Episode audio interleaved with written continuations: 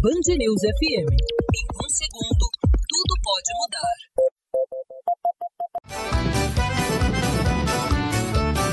Os cavaleiros à direita e as damas à esquerda. Elas produzem encantamento. E aí você escolhe o que é mais atraente. Se as roupas coloridas, a dança sincronizada ou o ritmo que contagia e faz todo mundo arriscar pelo menos um bailado. As quadrilhas nasceram na Europa no século XIII, mas quem vê qualquer apresentação de uma delas durante as festas juninas sabe que essa tradição foi reinventada e ganhou mais força em solo nordestino. A historiadora Mariana Farias fala sobre como essa dança absorveu as contribuições do povo brasileiro. Quando a corte portuguesa veio para cá, ela veio também com todos os seus costumes. Aqui a gente assimilou outros tipos de passos, práticas indígenas, práticas de matriz africana, eu acho que em uma época em que a gente olha, olha tanto para fora, eu acho que é interessante recuperar a tradição para o nosso próprio senso de pertencimento, da nossa própria cultura, para a gente olhar para dentro. Atualmente, na Bahia, existem cerca de 160 quadrilhas,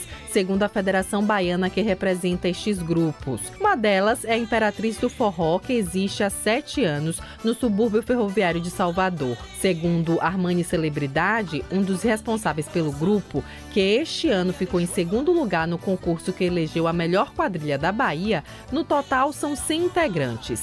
Ele diz que gasta cerca de 120 mil reais por ano com os custos relacionados às apresentações e explica como faz para conseguir os recursos. Tenho meus recursos financeiros, alugo meus carros, junto meu dinheiro, alguns dançarinos pagam, outros não pagam, a gente passa a rifa, faz vaquinha virtual, vamos para cima.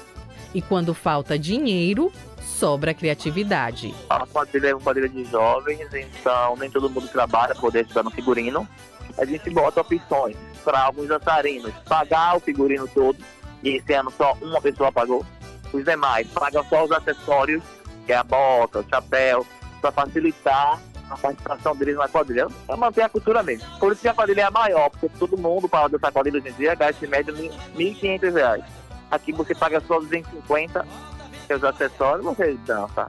Para atrair o público e ganhar os concursos que acontecem neste período, personagens tradicionais destes grupos, como os noivos, dão lugar a cangaceiros, rainhas e santos.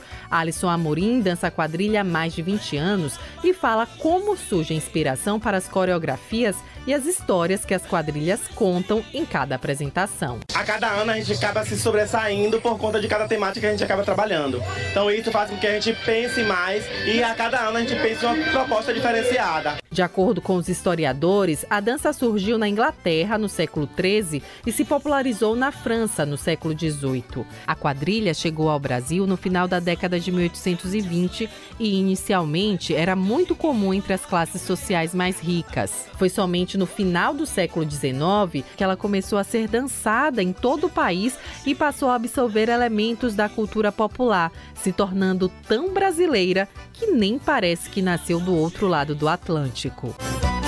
Vai vender teu disco perigoso. Meia volta. Band News FM.